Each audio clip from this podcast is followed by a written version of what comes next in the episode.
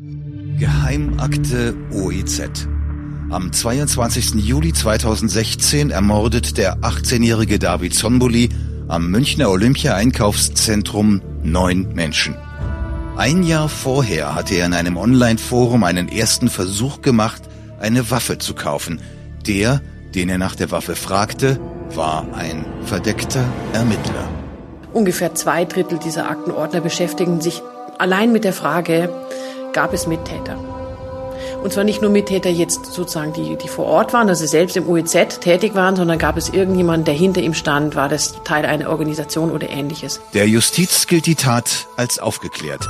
Der Täter ist tot. Er hat die Schusswaffe, der ist im, Unternaut her, sie sind drin, der hat seine Waffe geladen.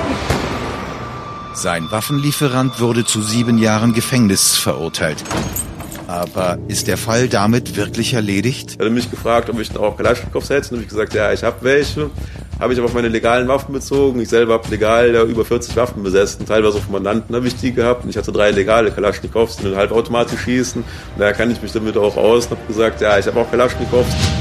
Es handelte sich um ein rassistisch motiviertes, ein rechtsextremistisch motiviertes Attentat, bei dem also neun Menschen ermordet und zahlreiche Menschen zum Teil schwer verletzt worden sind. Ich bin Christoph Lemmer, Reporter bei Antenne Bayern. Seit einem Jahr recherchiere ich an diesem Fall. Es ist jetzt im Rahmen des OEZ gekommen. Das hat es so in der deutschen Kriminalgeschichte in dieser Intensität noch nie gegeben. Da ist kein Herz mehr drin, da ist ein Stor drin.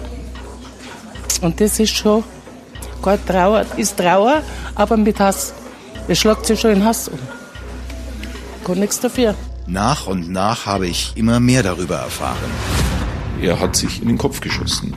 Und damit war eine Identifizierung der Person, die wir tot dann aufgefunden haben, nicht mehr möglich. Es hat also viele Stunden gedauert, bis man wusste, dass es sich tatsächlich um diese Person handelt, die auch als Schütze vor dem McDonald's war.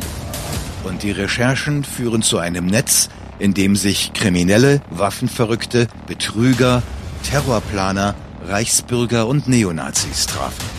Auch eine Behörde war in diesem Netz, verdeckt, verschlüsselt, geheim. Bis jetzt. Geheimakte OEZ.